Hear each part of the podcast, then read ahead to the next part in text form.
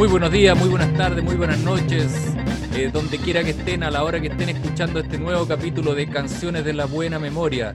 Este es el capítulo número, número 3 de este programa que hacemos con mucho cariño con Mauricio Ríos, Mauricio López y quien les habla Claudio Salas. Eh, esto está apareciendo a través de la radio LMS, la radio del Liceo Manuel de Salas. Y este capítulo se llama Cachay Way, Chilenos en México. Por ello vamos a escuchar la primera canción que es de la exuberante, de la no tan recordada Mona Bell. La canción se llama Estaba escrito.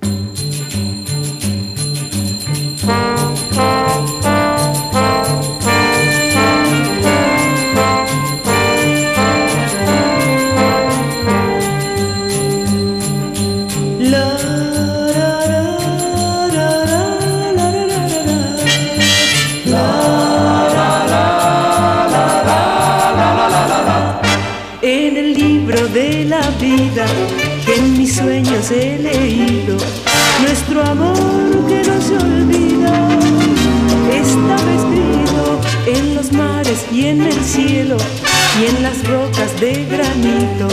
Nuestro más ferviente anhelo estaba escrito. Yo soy para ti y tú para mí, fatalmente, felizmente no se puede el destino cambiar y nos hemos de amar eternamente. No me quieras a escondidas, nuestro amor es bien sabido ya estaba escrito.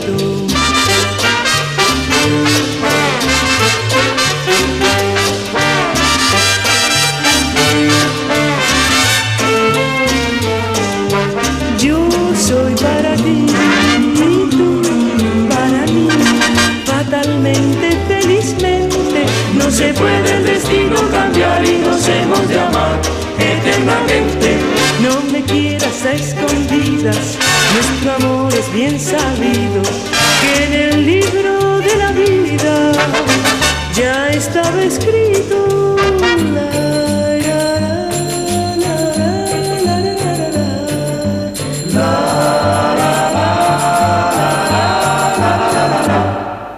Esa fue Monabel con la canción Estaba escrito del año 1962. Dije exuberante, no sé por qué dije eso en realidad, si no, no, pero su música es exuberante, eso sí.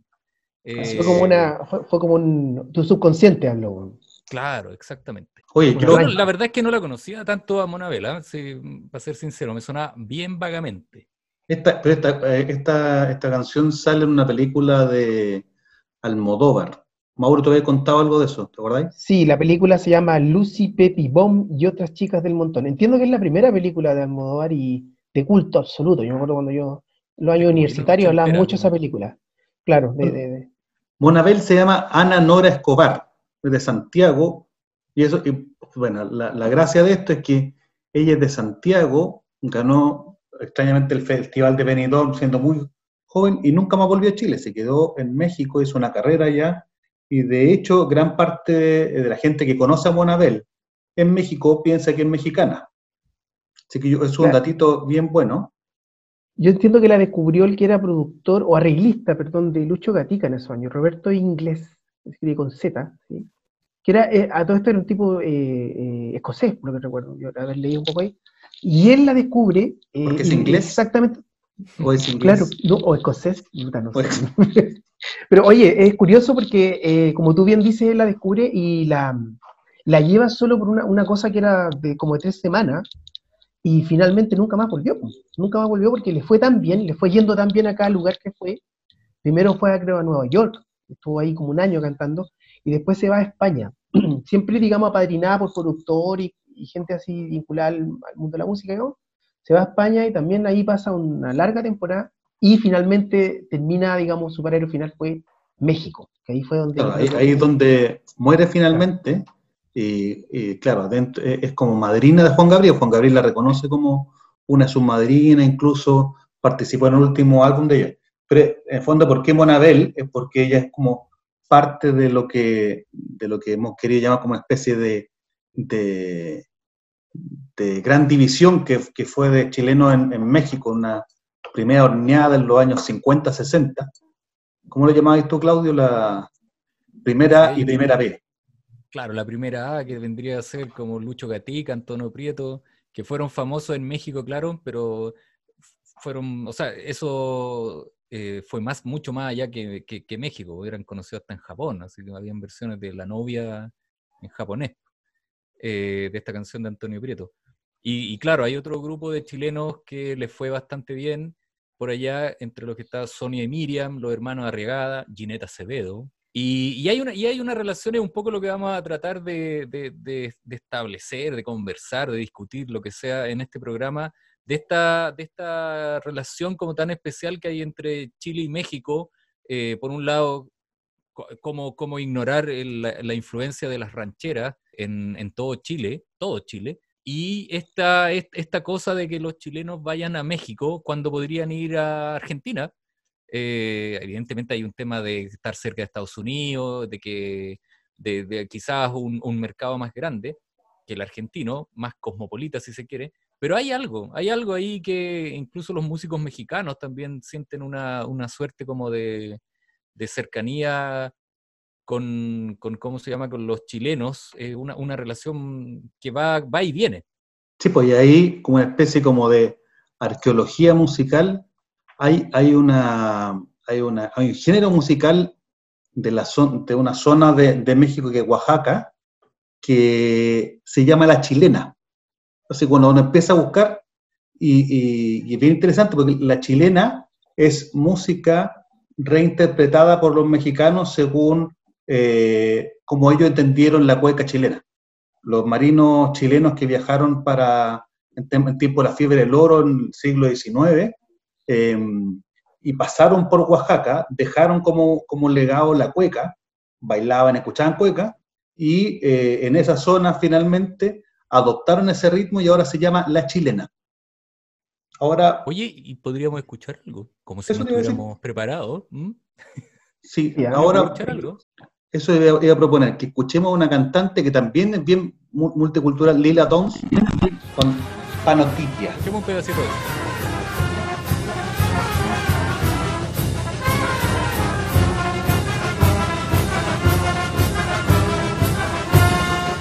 Bonito Pinotepa, no soy coplero y te estoy cantando, porque nació en tu suelo la morenita que estoy amando. Bonito Pinotepa, no soy coplero y te estoy cantando, porque nació en tu suelo la morenita que estoy amando. Me gustan tus mujeres, por eso aunque no sepan, yo seguiré sí, ahí estaba viva la tipia de Lila Downs eh, esta artista mexicana que es bastante conocida ahora. Y es mexicano escocés. Tremendo. Ah, sí. Sí. Es, curioso escuchar la música chilena como a, través, digamos, del filtro de, otra gente, porque, claro, uno reconoce ciertas cosas, pero, pero a, la vez también es como muy diferente, como, o sea, bueno, con ese sonido como de bronce, muy exuberante, que es bien típico de la música mexicana, pero eso aleja bastante, digamos, la, la idea que uno tiene del folclore chileno, que es mucho más si se quiere, más, más humilde, ¿no es cierto?, con, menos instrumentos y todo. Pero interesante igual, de todas maneras. Sí, aquí también lo, que, lo, que, lo que resulta interesante, y probablemente vamos a irlo desgranando en el, en el capítulo, eh, esto de sonar a, chileno. ¿Qué podría ser eso de sonar a chileno? Que para nosotros puede ser algo súper alejado, pero al parecer en México han ido aprendiendo progresivamente, o, o ellos han, más que aprendiendo, han ido eh, valorizando este sonar chileno. Eh, Claudio, no sé. O sea, inevitable que, en un programa como este nombremos a los fabulosos Ángeles Negros. Em, los Ángeles Negros eh, son como el, gran ejemplo de banda chilena que, que triunfa en México, que, la rompe en otras partes también de, de Latinoamérica, pero en México, o sea, tanto así que eh, hay gente, mexicanos, que dicen que los ángeles negros son mexicanos. Eh, se, vuelve, se vuelve a producirlo. A ese nivel como, claro, como Condorito, que yo me encontré con, con latinos eh, fuera de Chile que decían Condorito, como si Condorito es argentino, otros decían, no, si es colombiano, y así, a ese nivel los ángeles negros. ¿Qué se puede decir de los ángeles negros? Se puede decir que vendría a ser como la primera banda en, en hacer canciones de amor, pero con instrumentos rock en, en, Latinoamérica. Antes, eh, para cantar canciones de amor, eh, se usaban las guitarras, los, los, tríos, ¿cierto? o la orquesta, como la canción que escuchamos recién de Monabel. Pero evidentemente cuando viene la cuando viene la invasión británica y los Beatles y, todo eso, el rock and roll, la cosa cambia. Y esta es una de las primeras como particularidades que tiene esta banda eh, chilena Los Tres. Perdón, los que los tres, los vamos a escuchar en un rato más. Los Ángeles Negros. Los tres ángeles que, Los tres, claro, los tres. los tres eran los ángeles. Escuchemos una canción de, Los Ángeles Negros eh, que se llama El Rey y yo. Emazo.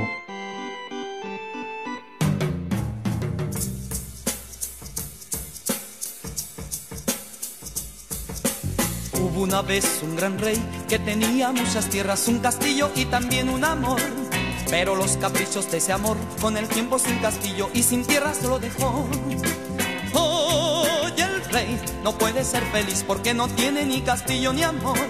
Oye, el rey no puede ser feliz porque no tiene ya su amor. Yo también contigo fui feliz, mi amor y mi dinero te di. Y hoy pobre lloro por ti. Oye, el rey no puede ser feliz porque no tiene ni castillo ni amor. Oye, el no puede ser feliz porque no tiene ya su amor.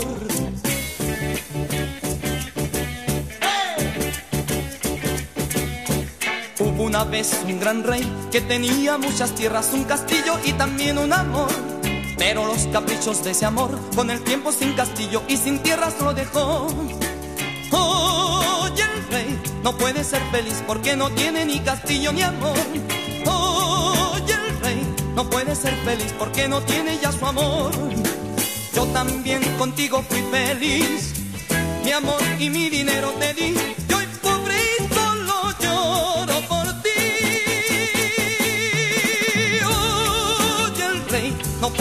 Feliz porque no tiene ni castillo ni amor. Oye, el rey no puede ser feliz porque no tiene ya su amor no puede ser feliz porque no tiene ni castillo ni amor. Oye, el rey no puede ser feliz porque no tiene ya su amor. Ese fue El Rey y Yo, canción interpretada por Los Ángeles Negros, que tengo entendido que no es de ella. Es del año 1970. No es de ellos, no es de Los Ángeles Negros esta canción. Es de Osvaldo Geldres, es, el, es chileno, eso sí, ¿eh? es bueno saberlo porque... Eh, es compositor y bailarín de Melipilla. Si hay gente de Melipilla escuchando, puede sentirse orgullosa ahí de, lo, que se hizo con, esta canción. Es una canción bien interesante, eh, ya, ya vamos a entrar en eso. Eh, Primero, yo creo que un, reconocimiento a los integrantes de Los Ángeles Negros, es Mario Gutiérrez, el, uno de los fundadores, el guitarrista de la formación clásica, de, esa formación que va como del año 69 al 73, que es la, formación clásica de Los Solo un, paréntesis. Eh, eh, eh, claro, esta banda empieza por un, aviso. se forma en el fondo participando en un, en un concurso, concurso en San Carlos y claro, ahí está el fundador Mario Gutiérrez. Claro, exactamente. Pero no eran los integrantes que de, la formación que estamos escuchando ahora. Yo creo que en ese sentido, Claudio, lo que se refiere, que, tiene muchas razones, es que eh, esta formación es la clásica del sonido funk. Yo creo que es en gran parte el atractivo, digamos, que tiene, o uno de los más grandes atractivos que tiene el sonido de los Ángeles Negros. ¿No es cierto? Era, bueno, como Claudio iba diciendo, era Mario Gutiérrez, que siempre estuvo. De hecho, hasta el día de hoy sigue estando ahí a cargo el buque. eso, es lo importante, claro. Claro, eh, digamos, eh, bueno, que hablar de Germain de la Fuente. Jorge González en teclados, Luis Ortiz en batería, Miguel Nano Concha en bajo, y eh, estos dos últimos son interesantes de analizar, ¿no es cierto? Porque tanto Ortiz como Concha venían de Canadá, y son ellos, por lo que se, se, dice, siempre se comentan los que le impregnan este sonido funk, ¿no es cierto? Como medio como de James Brown, al sonido de los ángeles negros, lo que termina de producir esta mezcla tan interesante como de música romántica, banda eléctrica y además con una, un touch así de, funk. Sí, porque al principio no eran tan, tan rítmicos, la cosa rítmica que es tan alabada después, eh, hasta el día de hoy, no eran tan así, pues esa canción, Porque te quiero. Exactamente. Claro, esa no es tan, no tiene, todavía no estaban estos integrantes que llegaron después, que eran músicos sesionistas, pues. Claro, ahí, claro, todo, último son los, los músicos sesionistas que ya para grabar el segundo disco venían de Canadá, como hacía el Mauro, y, ya impregnan de otro sonido a, la banda, pero que de todas maneras sigue manteniendo e, ese, que es medio raro decirlo, es como ese que sé yo que puede tener alguna banda que la distingue de otras. Habían, hubo otras bandas más o menos similares, pero ninguna tuvo esto. En el fondo, una banda que quiso ser como una banda beat, pero finalmente termina siendo una, otra cosa, y esa otra cosa la transforma en la gran banda que fue. Ahí sin lugar a dudas, ¿por qué era importante eh, eh, lo que decía Mauro, decir quién es el fundador, porque después eso va a tener mucha relación en lo que ocurrió después con, con Los Ángeles Negros, la figura potente de Germain de la Fuente. Recién hablábamos, mientras escuchamos, que para ser cantante de, de Los Ángeles Negros, en la versión que sea, hay que necesariamente cantar como eh, Germain de la Fuente. Es ineludible esa voz. No se puede... Claro, no se puede soslayar. Es, interesante, a, propósito de lo mismo, traer a colación un poco el tema del, documental que hay en Onda Media, que es muy interesante, porque justamente muestra eso un poco, ¿ah? que en el fondo, digamos, la, existencia aún hoy en día de, Los Ángeles Negros está bifurcada, ¿no es cierto?, por las muchas agrupaciones que han habido, y por otra parte Germain, que como es la voz inconfundible, aunque ya, bueno, lamentablemente ahora ya bastante gastada, podría decir, pero sin duda, digamos que él, él, él es, aparte que eh, da un poco de risa, ¿no es cierto?, verlo ahí, o, no sé cómo decirlo, pero de verlo, eh, Germain de la Fuente, o sea, se tiene, eh, se tiene, tiene un ego, pero del porte del Everest, ¿ah? un loco que realmente él siente que él es lo angelenero, aunque no, no le gusta decirlo y todo, pero claramente él, se toma, se da mucha importancia, sí, absolutamente. Ahora, lo interesante es, efectivamente ese, lo que decía, el, ese qué sé yo de los ángeles negros que hace que su música trasciende frontera, tal como partimos diciendo, es una banda gigantesca a nivel latinoamericano, en particular en México, donde todavía están instalados gran parte de sus eh, de sus integrantes, y la influencia que ellos tuvieron no solo en Chile, eh, aquí con los Carlos Golpes, Capablanca, en México, hay una, hay una, incluso hay un estilo que se llama como grupero, que es como de la zona norte de, de México, la zona que, limita con, con, Estados Unidos, y hay bandas, los buques, los buques, los temerarios, eh, de ahí sale Marco Antonio Solí. Entonces uno cuando va viendo qué ligación tiene Chile con México, bueno, sabemos lo que arrasan, eh, lo que arrasó, como decía Claudio, la ranchera acá, pero lo que arrasó Marco Antonio Solí, o arrasa todavía Juan Gabriel, Ana Gabriel, etcétera, todos reconocen dentro de su influencia absolutamente a los ángeles negros. Hay que decir que vienen de, ellos son originarios de San Carlos. Eh, tierra de la longaniza. Claro, y pueblo donde vivió Violeta Parra, nuevamente. Violeta que siempre está, siempre está como, tiene, tiene algo, hay algo ahí siempre con, Violeta Parra. Eh, oye, y es ineludible también si uno habla de los ángeles negros, eh, referirse a que como tantos ejemplos eh, que ocurren en Chile y en otros lados también, ¿ah? ojo, pero en Chile, como no podemos hablar desde otra óptica, que ellos son, fueron reconocidos primero afuera que acá. Al principio, eh, lo que esta denominación de música cebolla eh, era bastante despectiva, y en este mismo documental de Los Ángeles Negros aparece, no, recuerdo el nombre, pero un personaje que trabajaba en una radio, que, claro que un productor que reconocía lo eh, equivocados que estaban con Los Ángeles Negros. Eh, como que se lamentaba de, haber sido tan despectivo con la cebolla en general. Sí, pues la, eh, sí, recuerdo, recuerdo esa imagen y vamos a ver durante el, durante el programa, lo que, lo que va el programa, que claro, hay un, muchas veces estos sesgos o esta idea de cómo debería sonar eh, hacen que finalmente grupos que no son reconocidos acá logren reconocimiento acá. Es un, poco lo que vamos a hablar después con otras cantantes de acá, pero lo interesante, yo insisto en el, el aporte eh, de Los Ángeles Negros en la música es impresionante. Incluso hay un, hay un sampleo justamente de este tema, El Rey y yo, de los Beastie Boys, la canción se llama The Move. Eh, yo no escuchemos. sé, podemos escuchar un poco, ¿no? Escuchemos. Radio Controlador. A ver, a ver.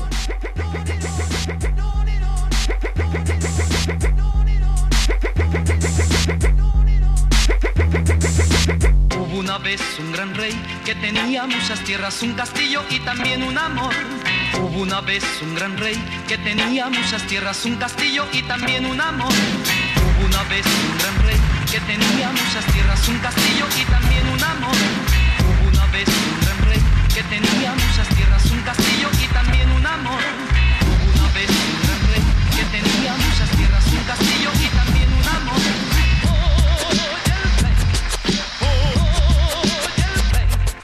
Bueno, ese, ese era The Move, eh, un sampleo que hicieron los Beastie Boys a Los Ángeles Negros.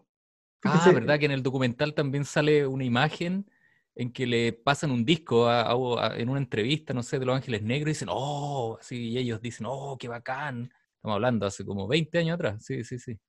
Me acuerdo. Bueno, y eso, eso, eso, digamos, reafirma un poco este, la magia un poco del sonido de los ángeles negros, ¿ah? O sea, como que viene a confirmar un poco eso de lo que hablaban ustedes recién respecto a, a este tema que es, es majadero y triste, ¿eh? un poco, de, de qué es lo que pasa acá con, con los artistas chilenos, de por qué muchas veces, no, o sea, uno, uno más que nadie, uno que le gusta tanto la música a nosotros, tenemos obviamente nuestros gustos, no es que nos guste toda la música chilena, como en todas partes aquí hay música buena, música más o menos, y música bien mala. Pero el punto es lo que, lo que se repite muchas veces, de que artistas de calidad, ¿no es cierto?, no, no son reconocidos en su momento y finalmente terminan, ¿no es cierto?, eh, siendo reconocidos en otras partes primero. Entonces de ahí, claro, uno tiene toda esta retaíla de, ¿por qué en Chile nunca salen artistas famosos? Bueno, parece que aquí hay gran parte de la razón de, de por qué pasa eso, ¿no es cierto? Como que se tienen que ir para, Bueno, para yo, creo, muchas veces. yo creo que... Hay que eh, nombrar, solo, solo para no, para no olvidar algunos, algunos nombres eh, de, de esta misma época y catalogados dentro de este mismo grupo, que al fin, finalmente es música popular, simplemente. Eh, Palmenia Pizarro, eh, Perdón, perdón, yo- Aguilera, sí, Luis yo tengo que Alberto decir ahí- Martínez y, y- y después, por supuesto, Salo Reyes. Sí, yo iba a contar, me dije- dijeron que lo contara. Mi mamá, al parecer, fue por la de Ramón Aguilera. Se va a estar sacando todo el programa. Oye, tu mamá hay que invitarla a un programa. Sí, yo creo yo que que a invito un a mi mamá programa Estamos puro perdiendo el tiempo. acá, para que nos cuente su anécdota y su una, una Y después, importante. Marco. Aurelio había otro también. Capaz que Marco hayan salido Aurelio. Sí, y claro, termina, muchos de ellos terminan, terminan mal, han terminado mal, aquí algunos cantando en el Persa Bio Bio, eh, eh, claro, no, no ha sido muy eh, eh, grato la, la continuidad para ellos. Palmene Pizarro estuvo vetado no sé cuántos años acá por los medios, pero en fin, lo que sí es importante, uno Por puede... don Francisco, por don Francisco dicen. Yo no voy a- La declaró Yeta, la declaró Yeta. ¿Usted se va a meter ahí, don, El, don el López? padrino. No, no, no, yo digo López. eso nomás, yo digo eso nomás. Dijo Yo digo, di- digo- y me retiro lentamente. Oye, pero, Claro, pero la influencia, pero en los 90 yo creo que los 90 fue una época en que empezaron progresivamente a reconocerse un poco la influencia no solo de los Ángeles Negros, sino que también de, un- de varios grupos que, que hicieron música sim- similar. Los Petinelli ha- hacen Hospital, Astrolabio, en, en- en su tercer disco. Mauro, tú mismo hiciste una, un- una canción estilo Ángeles Negros, ¿cómo que se llamaba? Se llama Tu Sombra. Tu Sí, sombra. sí, efectivamente. Sí, Podríamos pues, en escucharla. Algún día podríamos escucharla también. Sí, en algún programa que quedó bastante buena según, según mí, según yo. Pero sí, no, el, el sonido de Los Ángeles Negros es muy influyente, ¿ah? O sea, ¿cuántas canciones de tributo a ese sonido? Uf, Como decíamos hace un rato, eh, Los Ángeles Negros vendrían a ser como una especie de referente, así como de- del triunfo chileno eh, en México, ya que estamos hablando de, de esta ida y venida entre, de- entre Chile, Chile y México, ¿cachai, güey? Chileno en México, como titulamos el capítulo. Eh, pero no, obviamente no fueron ni los primeros, ya lo dijimos, tampoco han sido los últimos. Eh, han- quizá ellos establecieron est- eh, esta especie de eh, peregrinación hacia México como puerta hacia Estados Unidos, y después vinieron muchos más, entre ellos que vamos a hablar en, en, unos minutos más, los tres, ¿cierto? Álvaro Enríquez reconoce también la influencia de, Los Ángeles Negros, de Germain de la Fuente, en la música de los tres, como decía Mauricio, en los, Petinellis, en los mismos tres, en, en, el disco solista de Álvaro Enrique, eso es evidente. Eh, y los tres, si bien a lo mejor no alcanzaron un nivel de popularidad eh, como el de Los Ángeles Negros, para nada, sí dejaron una huella súper honda en los músicos mexicanos. Eh, y tanto es así que el año 2002, Café Tacuba va a sacar un EP que se llamó Vale Cayampa, donde está la canción con puras canciones de los tres, ¿cierto? Y eh, vamos a escuchar ahora un, un, trabajo, una canción, un track de ese EP que se llama Déjate caer por Café Tacuba. Déjate caer, la tierra es al revés. La sangre es amarilla, déjate caer. El viento ya no sopla, la boca bien cerrada. Amárrate los pies,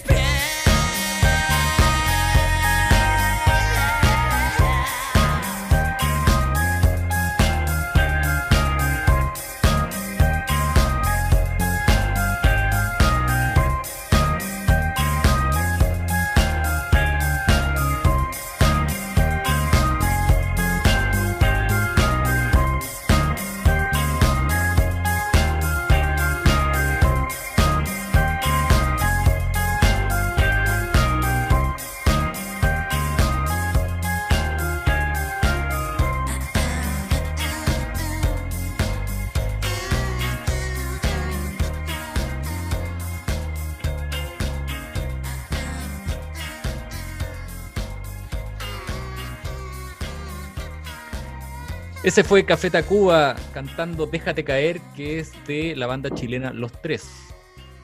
Como decíamos, Los Tres vendría a ser eh, uno de los mm, eh, receptores de la influencia de Los Ángeles Negros, entre muchas otras bandas, por supuesto, chilenas. Em, lo, Álvaro Enríquez lo ha reconocido muchas veces, eh, le prende vela a Los Ángeles Negros por el lado rítmico, la, la, calidad vocal de Germain de la Fuente, etcétera, y en sus composiciones también, se nota. De hecho, es, es, interesante que en los últimos años ha habido como una especie como de, ya, ¿cómo decirlo? Con esto que empezó con este nombre de placer culpable, en el mundo del rock chileno ya hubo una, soltura en un momento, ya como que dijeron, ya sí nos gusta. O sea, ahora se ve mucho que, por ejemplo, el Macha, ¿no es cierto?, con el mismo Álvaro Enrique, hacen repertorios completos con show, ¿no es cierto?, con temas románticos y todo eso, que hubo un tiempo que, acuérdense ustedes, que en el, rock era como tabú, o sea, en el fondo que un rockero apareciera diciendo que le gustaba música romántica era poco menos que, que te sacaran la madre. Pero eso como que ya pasó ahora, y, definitivamente, digamos, eh, hace tiempo ya que los rockeros lo, lo, asumen sin, sin, asco, digamos.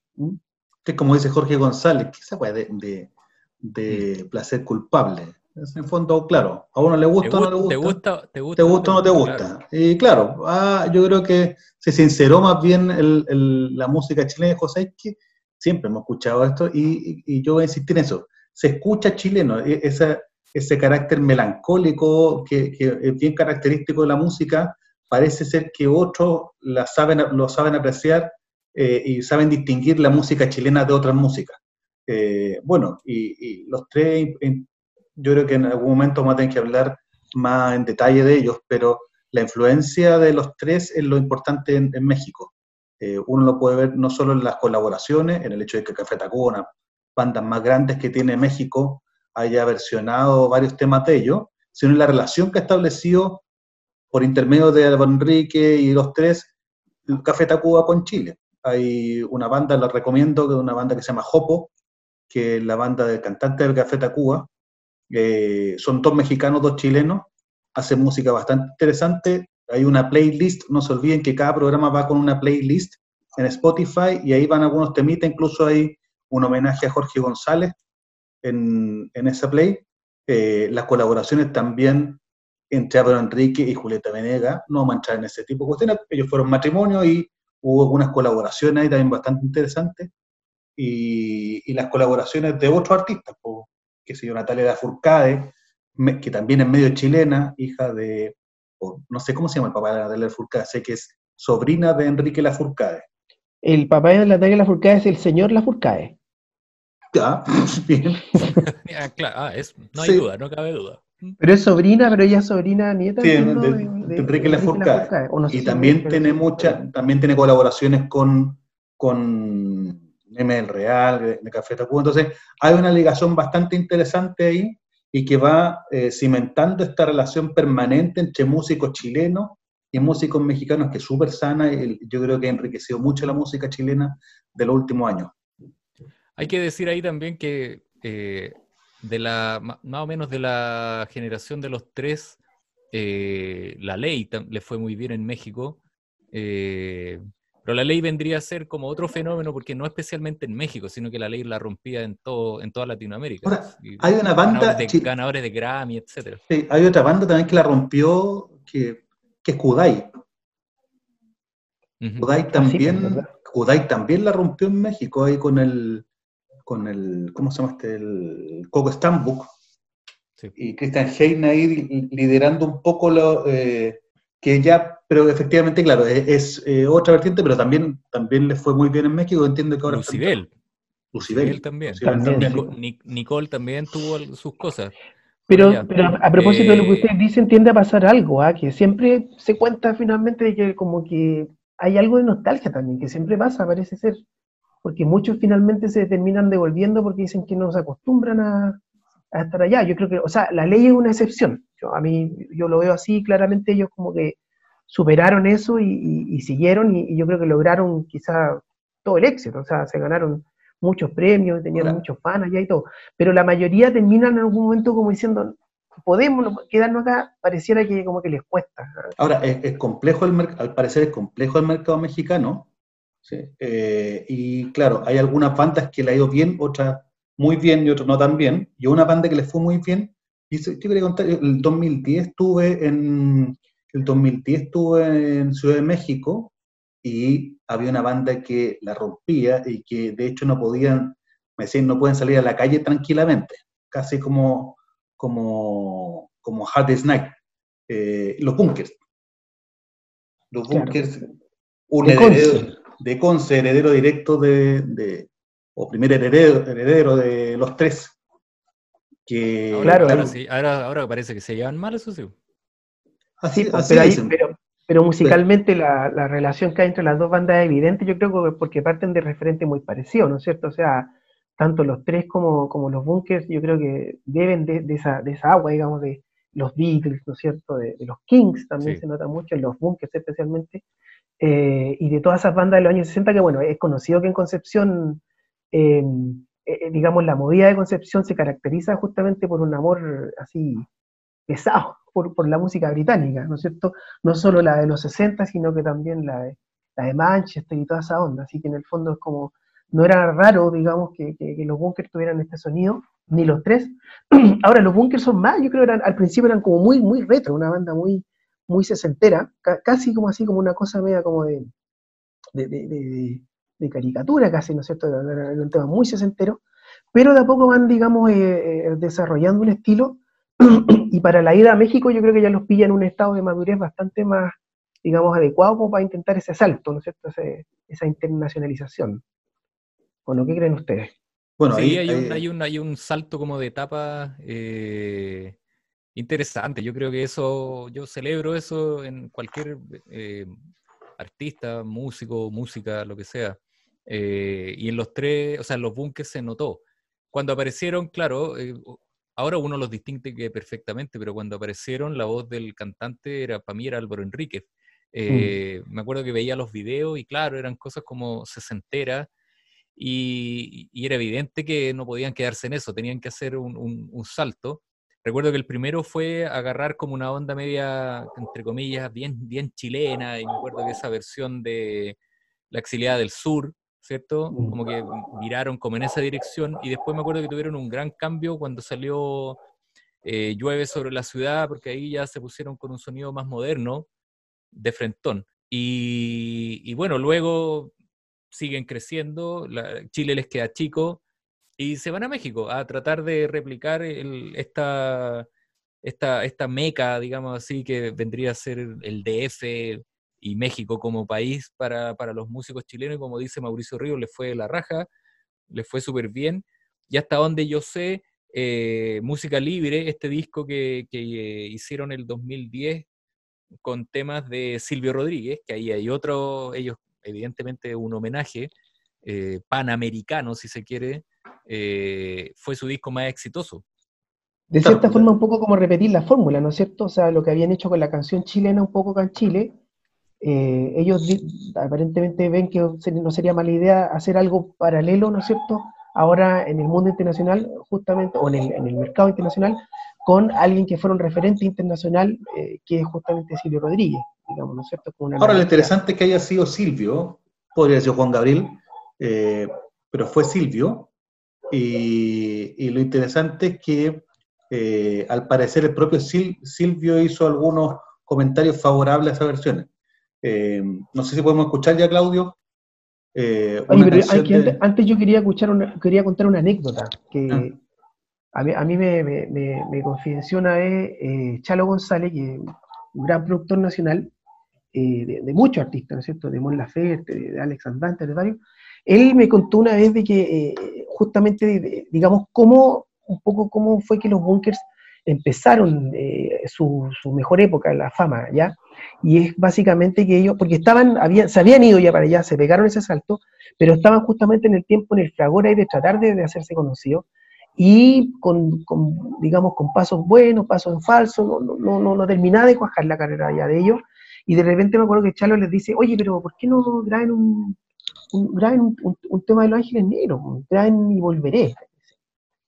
Y ellos no estaban muy convencidos, no les convencía mucho la idea en ese momento, por lo menos, de poder hacerse conocidos con el tema de otra gente, digamos, porque era una banda, ¿no es cierto?, que siempre compuso ese tema. Eh, y Chalo le dice, pero mira, mira, mira, déjame, mira, ¿tú ese que estaba, ese caballero que estaba riendo allá? Sí, mira, amigo, amigo, dice, lo llama. ¿Usted conoce a los Ángeles Negros? Por supuesto, ese, tipo era mexicano, ¿no es cierto? ¿Y de dónde son? Pues de México. Ah, y conoce esta, y ahí conoce, conoce esta canción, pero por supuesto, son lo máximo. Entonces después va y le dice, ¿se dan cuenta, no? O sea, ustedes se hacen esto, están haciendo un, un tema, ¿no es cierto? Que en el fondo toda la gente reconoce que es de acá, y ese tema, ¿no es cierto? Va a pegar. O sea, si ustedes quieren lograr eso, yo encuentro que eso es lo mejor que pueden hacer. Finalmente ellos graban, acceden, ojo que la versión cuesta encontrarla, el otro día yo quise buscarla no, no está en ningún disco.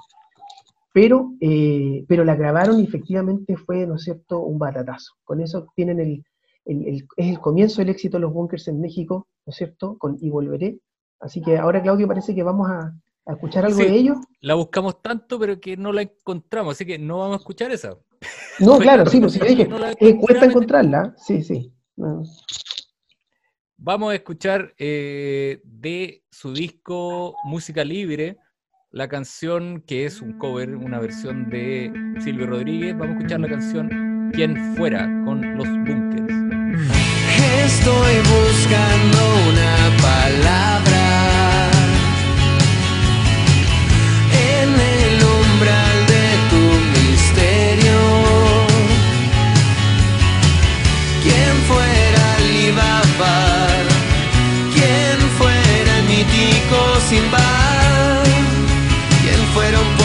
sortilegio, quien fuera encantador.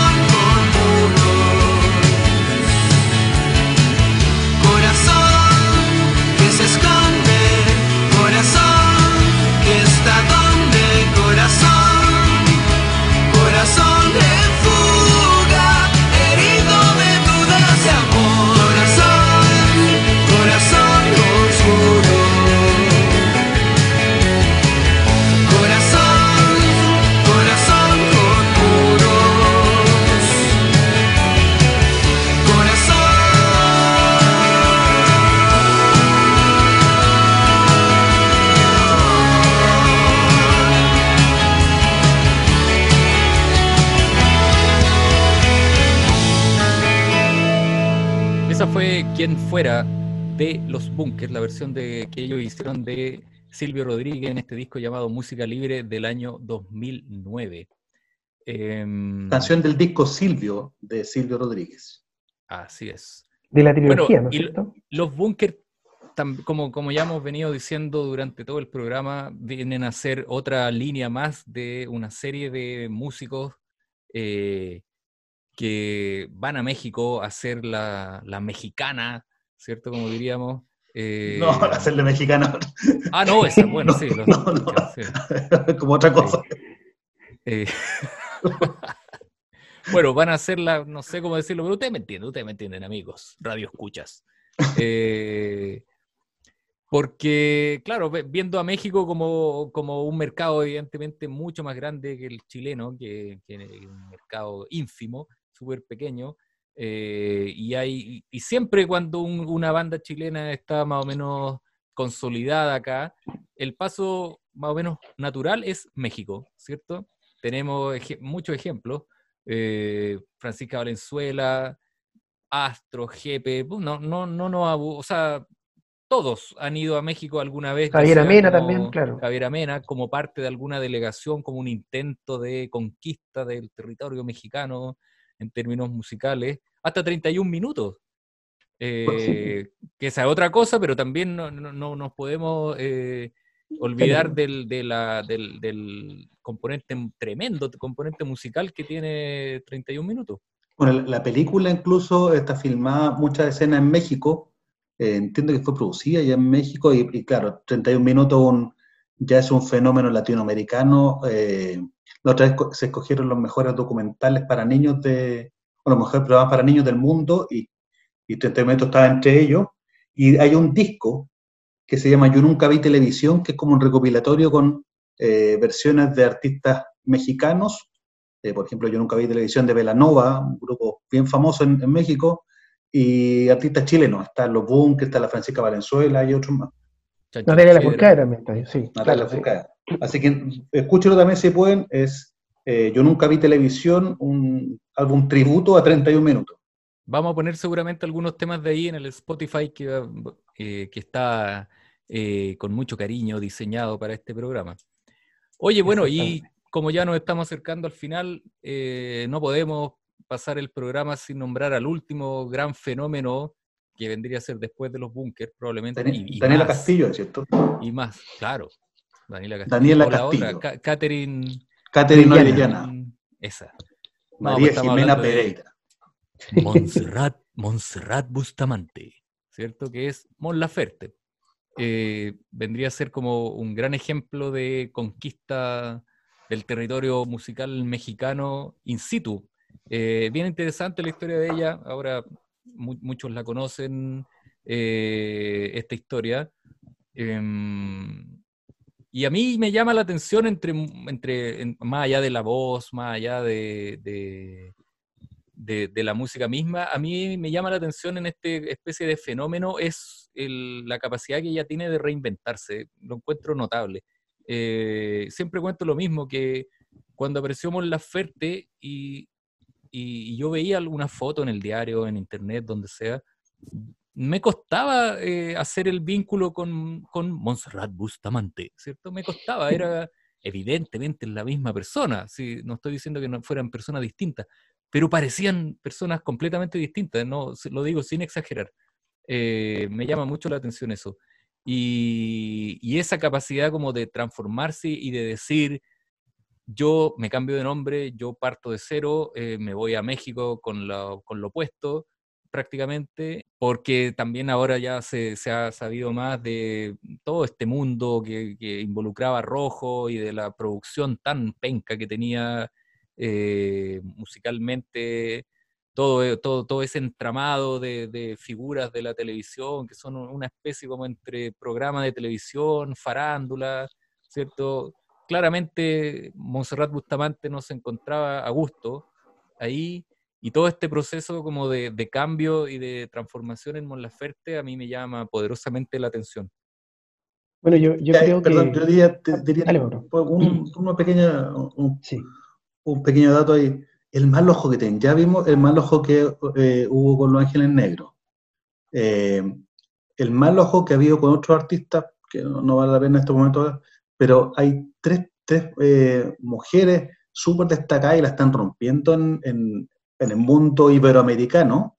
Mon Laferte, Cami, Paloma Mami, las tres coquetearon con, el, con estos programas de talento, porque en, el fondo se, se siente frustrada porque efectivamente no hay una visión de los productores que están a cargo de esto. Las tres participaron y las tres se fueron un poco decepcionadas de esto. Y a las tres le está yendo muy bien afuera. Es, justamente yo a propósito lo mismo, era que eh, un comentario que quería hacer respecto a, este tipo como de, ¿cómo decirlo? Es como un, círculo que hay de productores, ¿no es cierto?, que está muy relacionado yo creo con el mundo de la televisión y que generalmente tienden a, digamos, a cometer una y otra vez el mismo error, ¿no es cierto? O sea, es increíble que tú teniendo, porque yo no, no soy fan de Cami, por ejemplo, pero la calidad vocal que tiene ella y como el potencial que tiene como cantante y de volverse tal vez una figura internacional es evidente.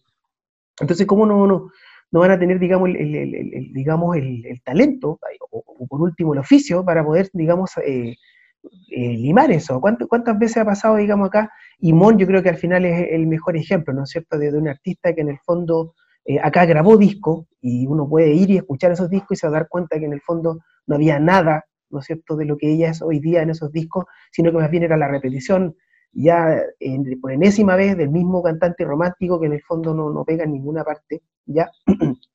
Eh, a diferencia, tal vez incluso yo nombré hace un rato a Chalo González, que él sí, por ejemplo, de hecho él eh, produjo para, para Mon hace poco el disco La Trenza, eh, y ahí se ve otra cosa, digamos, un, tipo de producción ya que es de otro vuelo, ¿no es cierto? Eh, y de gente que también sabe mucho música. Yo creo que para eso hay que, hay que escuchar harto, hay que tener cultura, digamos, y, y también darle crédito al artista. Eso, ¿ah? que parece que es lo que, lo que falta harto acá.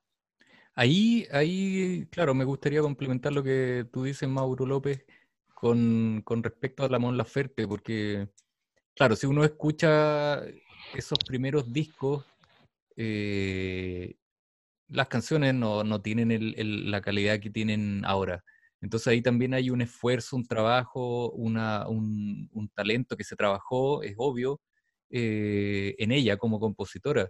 De hecho, ese, ese disco volumen 1, donde vienen los clásicos, Amor completo, Tu falta de querer, eh, no es un mal disco, un disco que vendió muchísimo, pero evidentemente La Trenza, a mi, a mi entender, La Trenza es un disco tremendo. eh, se nota el salto cualitativo, es evidente en, en la lírica, en los temas que trata eh, de esta imagen de que, era bien resistida, e interesante esto, por muchas eh, feministas en Chile, porque era tan, tan arrastrado que decían de, ¿cómo es la canción? No, se me olvida ahora, pero arrúllame, aplástame, era, yo tenía, tengo amigas que decían, no, no me gusta esa mina, no, no, no, no, no, porque claro, demasiado arrastrada.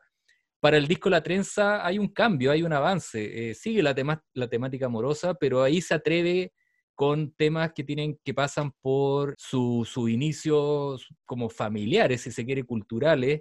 Es- Hay una reflexión, una canción muy bonita que reflexiona sobre su viejo y la, y la ausencia de su viejo, y incursiona en, en distintos ritmos, también se la juega con un cover de una banda peruana, tiene temas que son más andinos, eh, hace una colaboración con Enrique Bumburi.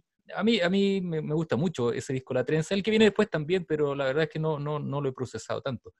Eh, solo, solo me voy a tomar el- este último pedacito para contar desde mi punto de vista cómo me, me, me, me- llamó la atención Mon Laferte la primera vez que la vi, que tiene que haber sido un verano de hace varios años atrás, 2017 parece que fue, cuando eh, entre en el cartel de la cumbre del rock chileno de ese año, entre los muchos nombres que había, estaba Mon Laferte.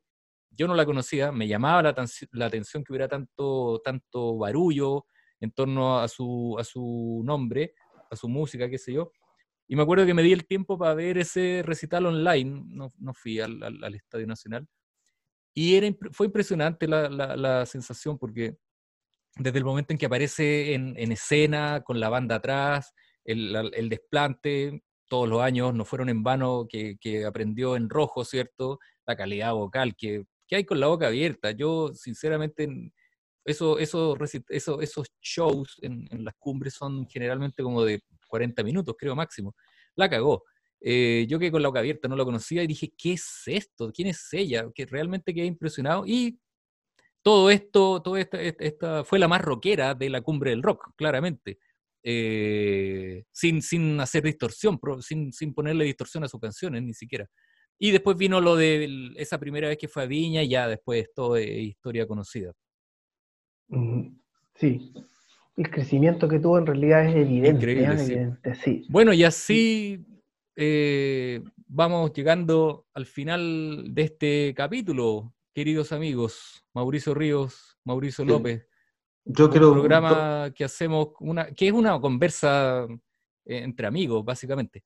Sí, yo quiero eh, decir tres cosas. Primero, lamentar, a propósito del capítulo, hace un par de semanas se prohibió eh, para que en cualquier lugar del mundo se den capítulos de, Chespirito, si el Chavo del Ocho, cualquiera de esos. Está prohibido un litigio ahí con la familia que obviamente está prohibido en todo el mundo emitir cualquier capítulo relacionado con Chespirito, lo que lamento mucho. eh, y por otro lado, dar agradecimiento a la gente que nos ha escrito en, en Instagram, en, en Facebook. Ahí quiero nombrar a unos amigos, Víctor Muñoz, Carlos, eh, el Carlos Durán, que ellos pues, vivieron muchos años en México y saben mucho de la cultura mexicana, así que yo creo que este programa les va a gustar mucho.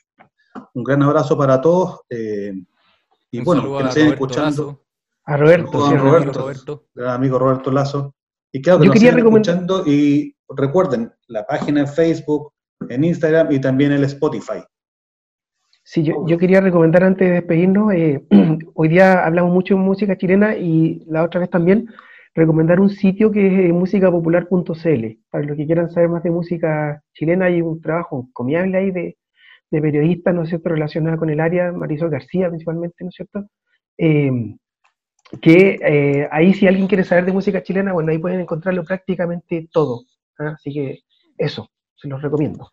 Eso, nos vamos entonces, chiquillos. eh, un gran abrazo, nos vemos la próxima semana. Esto fue Canciones de la Buena Memoria, capítulo número 3, Cachay Wey, chilenos en México. Y nos vamos a ir con una canción de Mon Laferte, eh, la canción que le da el título al álbum La Trenza del año 2017, que se llama La Trenza. Hasta la próxima. Tú eres. Chau, a todas las del barrio.